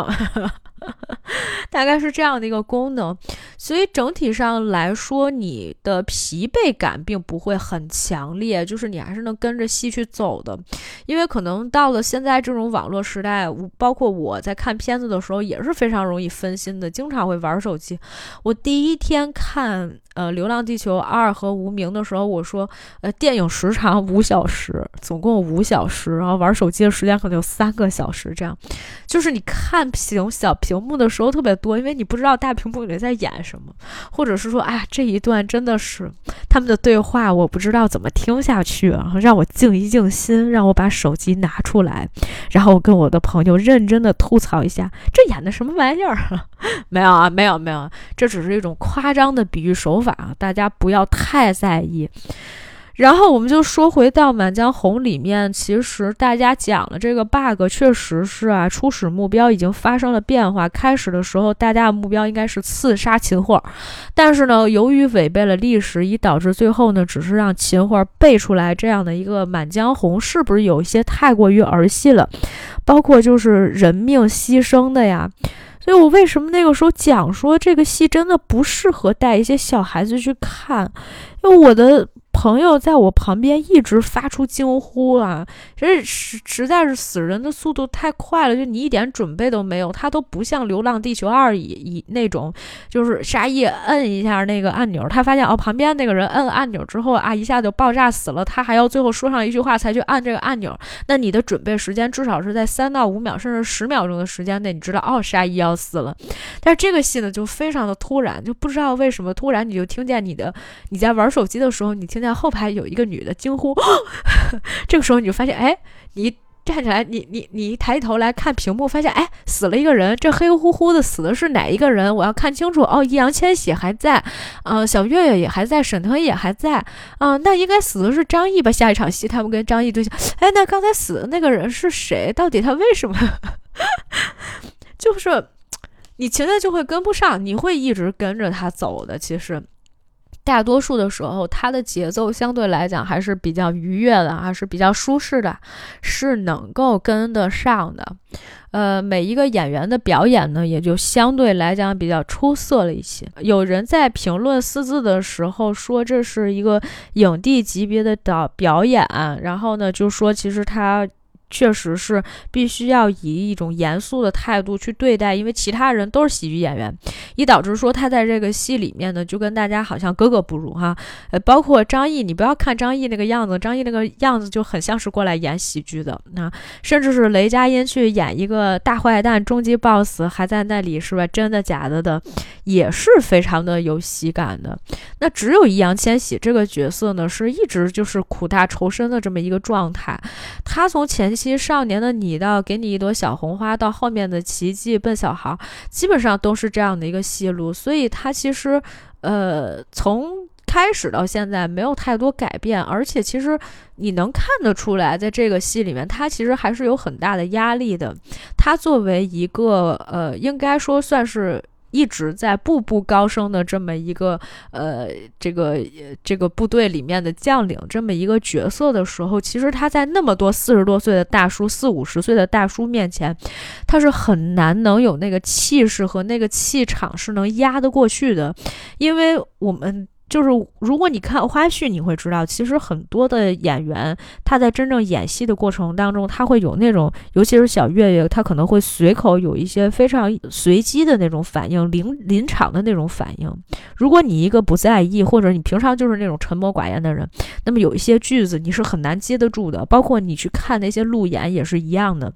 就是。他们很多的这个演员啊，然后在聊天的时候呀，在搞笑呀，在这个接梗呀、抛梗啊，是吧？有一些什么开心麻花出来的演员，有一些呢是这个说相声的，还有一些呢是演了多年喜剧的。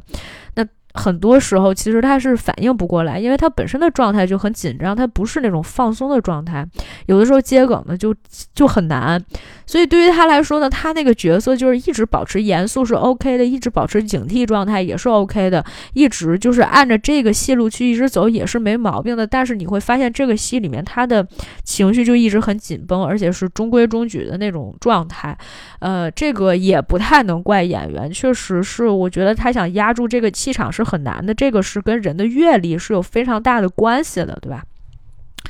呃，所以我觉得算是一个四字，在这个戏里面算是一个合格的一个演出，但是它并不能太突出了，因为虽然他的角色的重要性是非常的强的，也是非常的明确的，甚至是他在整个戏里面戏份也是最多的，嗯。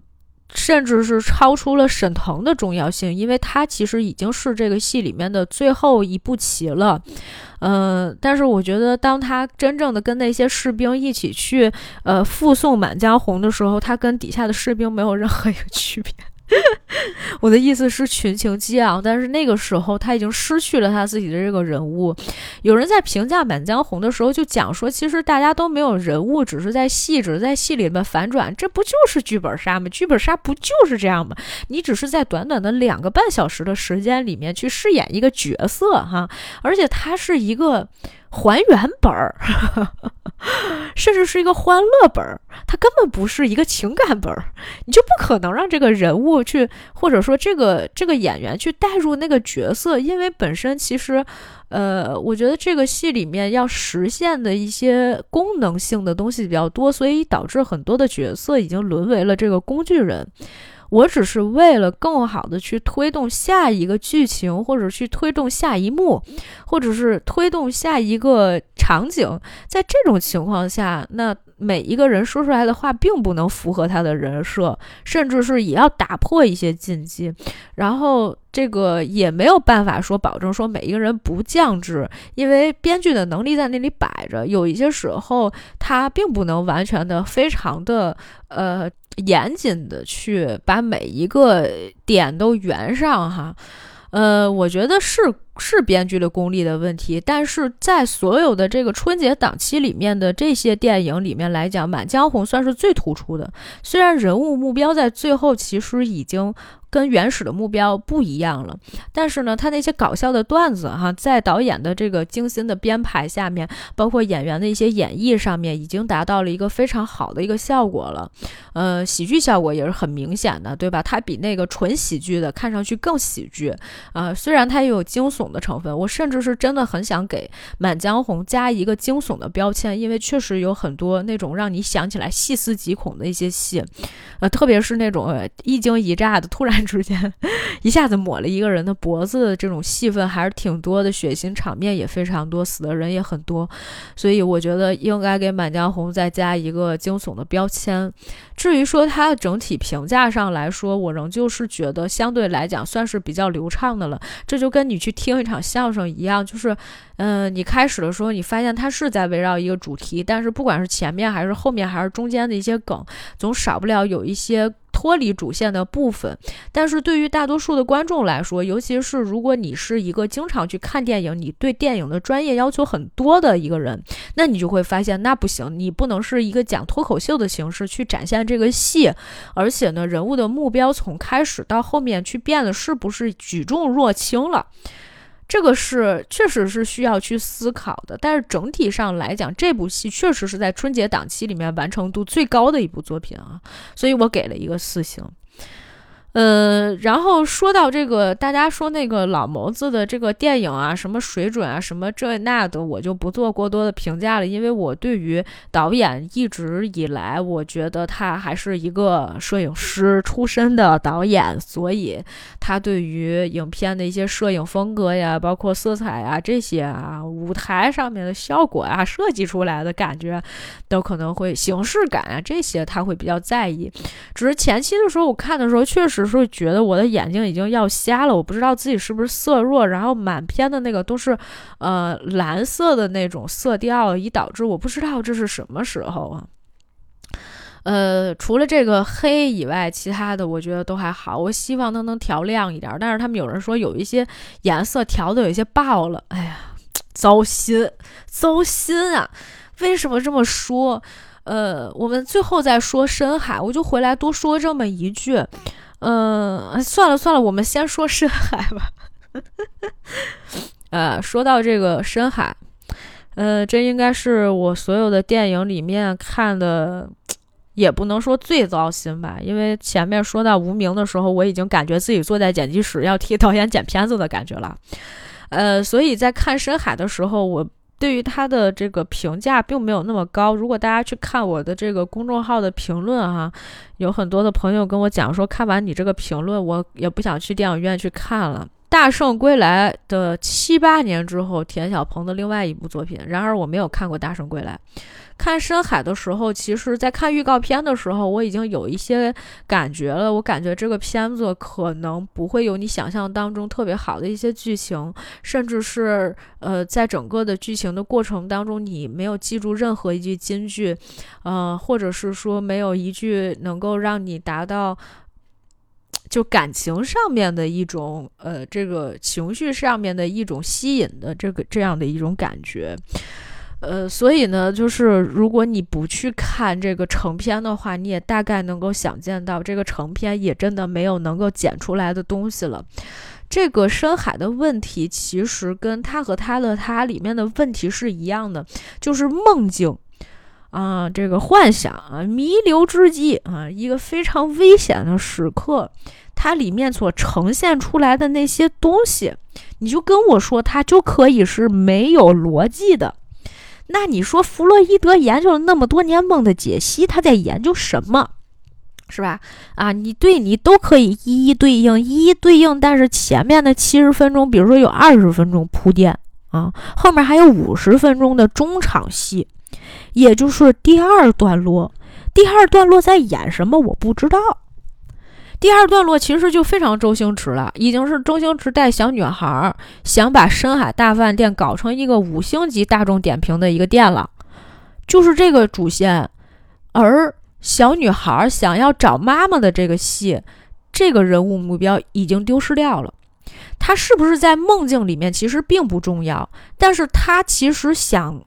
唯一想要做的是什么？他需要阻止这个男主，也就是后来的小丑，去把那个海精灵做成疙瘩汤。但是这中间他们做没做疙瘩汤呢？疙瘩汤大家都喝了好几碗了，虽然你不知道你喝的到底是什么东西，但是疙瘩汤也喝了。然后呢，中间还有很多逃难的戏，因为丧气鬼来了，就是那些红色的像丝丝带一样的是吧？血丝一样的东西，虽然不知道那是什么。然后中间就给了他很多的压力，但是小女孩找寻母亲的初始目标或者这个执念已经不见了。我们再回来对比一下我们前面说到的《流浪地球二》里面，虽然我说涂恒宇的那条线并没有很完美，甚至是说就是横插出来的一条拆弹专家二，那么但是这个人的人物目标是十分清晰的，他是有执念的，他需要的就是想找回自己的女儿的那一段片段，是他对女儿的执念。那小女孩虽然是在自己的梦境里面，她可以不去找自己的妈妈，但是她一定要去找海精灵。没错，她是在梦境的最后一点时间找到了那个海精灵，去了那个岛。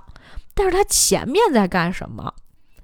她前面的那些戏份是什么？是我要保持开心，我不能抑郁。我不能这样，然后呢，一边说这个，一边呢又有人安慰他。那个男主不是跟他说说那个你要发自内心的笑，但是你不想笑的时候，你可以哭，但是这都不是治疗抑郁症的方法。就是很多人实际上是要去做一个这样的主题，说我们想要去了解一下抑郁症的患儿，然后想要去关注他们，但是你真正有没有帮助到他们，或者你在呈现他们的梦境的时候，你在呈现他们的那种病态的状态之中，在弥留之际的时候，你有没有真正的把他内心的那个伤痛呈现出来，这才是问题。我无无我无法在这个戏里面前面的那些铺垫和后面找到对应，因为你没有给我找对应的时间，以及你没有让我做这样的联想。你不能凭借说让我去猜，而在剧情里面不给任何一个提示。如果你只靠写宣传稿就能够达到这种对应的效果的话，那以后大家就看宣传稿就可以，就不用再去看电影了。你知道我们以前原来写戏的时候，经常被主编剧说的和提醒的一句话是什么？你不要跟我解释这个剧到底是什么意思。如果你没有在剧情里面写出来，观众是不会看到的。那我写了那么多文字是干什么用的？你最后影像呈现出来的效果并不是那样的呀。当然，我说这个话的时候啊，带了一些情绪，所以可能大家在看的时候，就是大家在听的时候，就会觉得，哎呀，不要这样，是吧？嗯，这拍一部电影多难？对，我承认。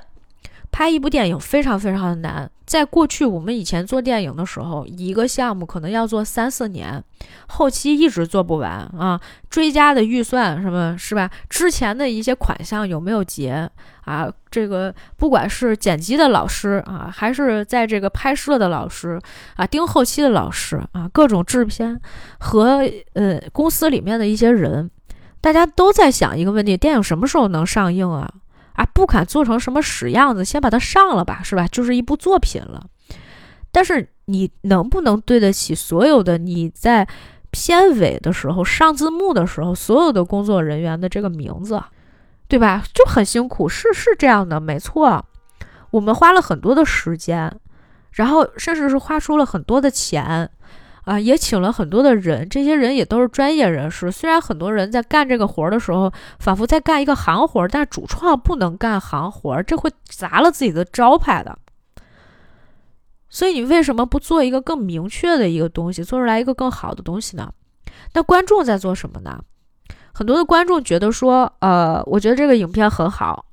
所以你不能骂他。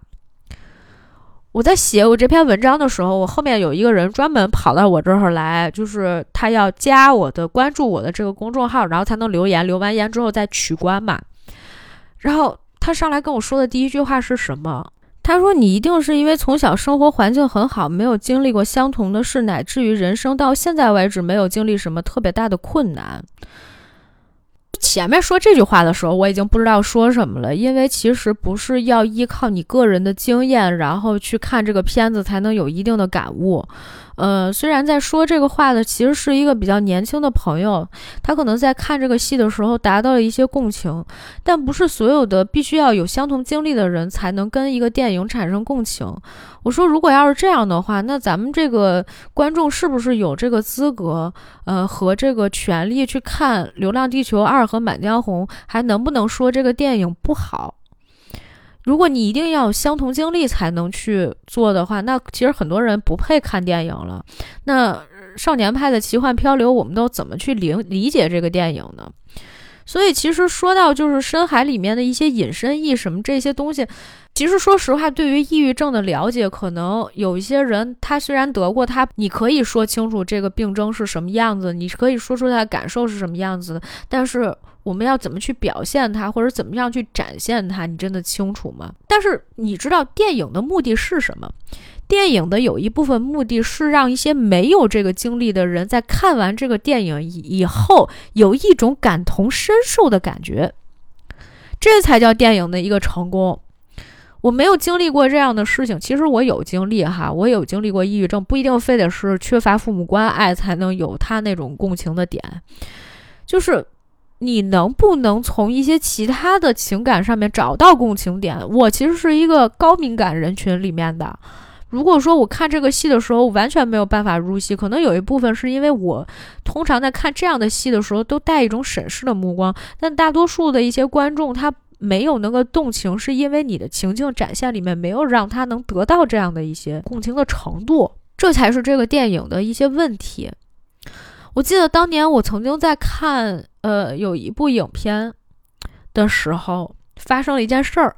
就是那个戏吧，咱也不说是哪一部戏了，反正是一个类似的那种黑帮片。然后男主当时演了一个黑社会的老大。后来就是他那个戏，其实说实话，我觉得他还是有一些稚嫩了，因为之前其实演了很多的剧集嘛。虽然剧集的表现也都不错，但是他那段时间一直很想往大荧幕去转，但是他。转到大荧幕以后呢，就是他的人物和形象以及他整个气场就没有那么立体，他还是缺乏了一些自己身上带的那个戏，所以我那个时候觉得好像还是差了一点什么。嗯，戏本身给他的一些烘托点也没有达到，就是他真的能成为一个大佬的那种感觉。但是在映后的见面会上，导演夸了他一句什么？他说：“你就是中国的小丑。”在那一瞬间的时候，我真的很想就上台，我就说一句：“我导演，你千万不要这么说，这个叫做捧杀，你懂不懂呀？”我们其实，在目前的这个市场环境里面，包括我们现在春节档上映的影片，以春节档上映的影片为例，我们。听到了很多好的声音，大家觉得中国电影现在已经回暖了啊，然后这个已经是复苏了啊，票房成绩很不错，就好像经济已经完全能够正常运行起来一样，好像什么事情都没有发生。但是实际上这里面的很多暗流涌动，当你看完了以后，你会发现。哦，有一些人这些年其实并没有好好的在做他自己的作品，或者是说在这个作品当中，我们仍然会发现他有很多的问题。我们距离好莱坞电影的工业化水准还有相当长的一段路要走，在这样的阶段，你不能上来就夸吧？可以，可以，这个说一些我觉得中肯的话，包括一些好的地方，是吧？呃，毕竟有进步总是好的。啊，你的儿子啊，昨天考试考了一个，上个学期考试考了一个六十分，你就觉得他怎么能考成这样？这回一下子考了一个六十五，然后你一下就觉得，哎呦，儿子，你这个成绩突飞猛进，你现在简直就是最优秀的孩子。那咱也不能这么着吧，对吧？你看那错题错的，那那都怎么错的呢？这回题不一样了。他上回错的是一加二等于五，他这回错的一加二等于六了，错的越来越离谱了。或者是以前一加二等于五，现在一加二还等于五呢？那个分儿他该扣还是扣了，那你就不说他了吗？那是不可能的。那你这样孩子怎么进步呀？你六十五分，你给他买一 PS 五吗？对吧？人家不能这样啊！你这样造成的一个。就是这样造成的一个效果，就是他们觉得这样够了，那我以后都这么拍，反正我之前拍的那个戏，啊，我卖了几十个亿，也没有观众说我不好，还有很多的观众支持我，是吧？有一些导演，他一旦咖大了，包括一些演员，他的周围没有人说他不好的，没有一个人会说他不好。他周围的人一定会说你演这个戏太棒了啊！我一定会包场支持，大家互相都会这么说的啊！我看到你一年以来的努力、你的进步、你的成长，没有人说不好的地方。他不知道怎么改，他不知道怎么努力。那这个时间长了，那他就真的不知道怎么去改了，他就没有进步的空间了。其实呢，进步的空间很大，进步空间大是件好事。这就说明，在未来的过程当中，你会看到很多更优秀的一些作品，全是靠这些批判来的，绝对不是靠夸奖来的。也不是说我今天骂了他，他明天就拍不了戏了。如果要真是那样的话，得有多少导演求着我过来，让我不要不要骂他呀？那我赚钱都赚大发了，是吧？那你也不能说，因为我骂了他两句，我说他不好，你就过来堵我嘴吧？哎，这个。哎，春节档本来挺开心的，我们聊到这里，但是其实我还是想要回头，其实是跟大家说这么一句话。虽然我们在很多时候在做一些电影评论的时候显得非常的 picky，显得非常的挑剔啊，很刻薄啊，甚至说哪哪哪，我觉得已经你觉得已经够好了，但是你为什么要骂啊？我没有觉得你说的这个有有你说的这些点没关系，你可以告诉我它是怎么怎么符合逻辑的。呃，更多的我也就不再说了。然后关于细节上面交换人生和嗯深海，我们都在公众号里面做了一些评论。嗯，在节目里面就不再做这么清晰的一些赘述了吧。总之，我觉得这个中国电影还有一段非常漫长的道路要走啊。虽然有一些复苏的景象，我们也是乐于去见到的。所以在未来的日子里面，我也希望我们的这个市场啊，包括一些作品能够呃更好，然后呢也更成熟一些。嗯，那今天就先是这样吧。然后大家有什么想跟我们交流的，欢迎你们评论留言。你可以在喜马拉雅、小宇宙、网易云音乐、QQ 音乐以及泛用型播客 Podcast 收听我们的节目，同时欢迎你关注我们的微信公众号“重新聊电影”。今天在节目结束的时候，我决定给大家放一首歌啊，这个。我们现在已经是变成节目传统了，一定会给大家放一首歌的，然后在 show notes 里面告诉你们这首歌的名字吧。好了，感谢大家今天的收听，我们下次再见。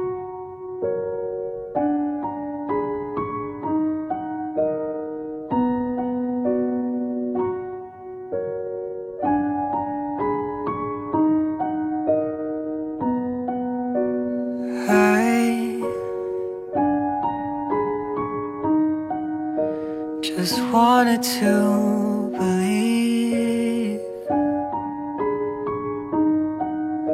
that maybe you'd be good to me. I'm just misunderstood, you see.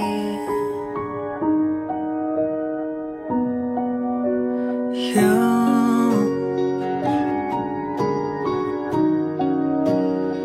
never had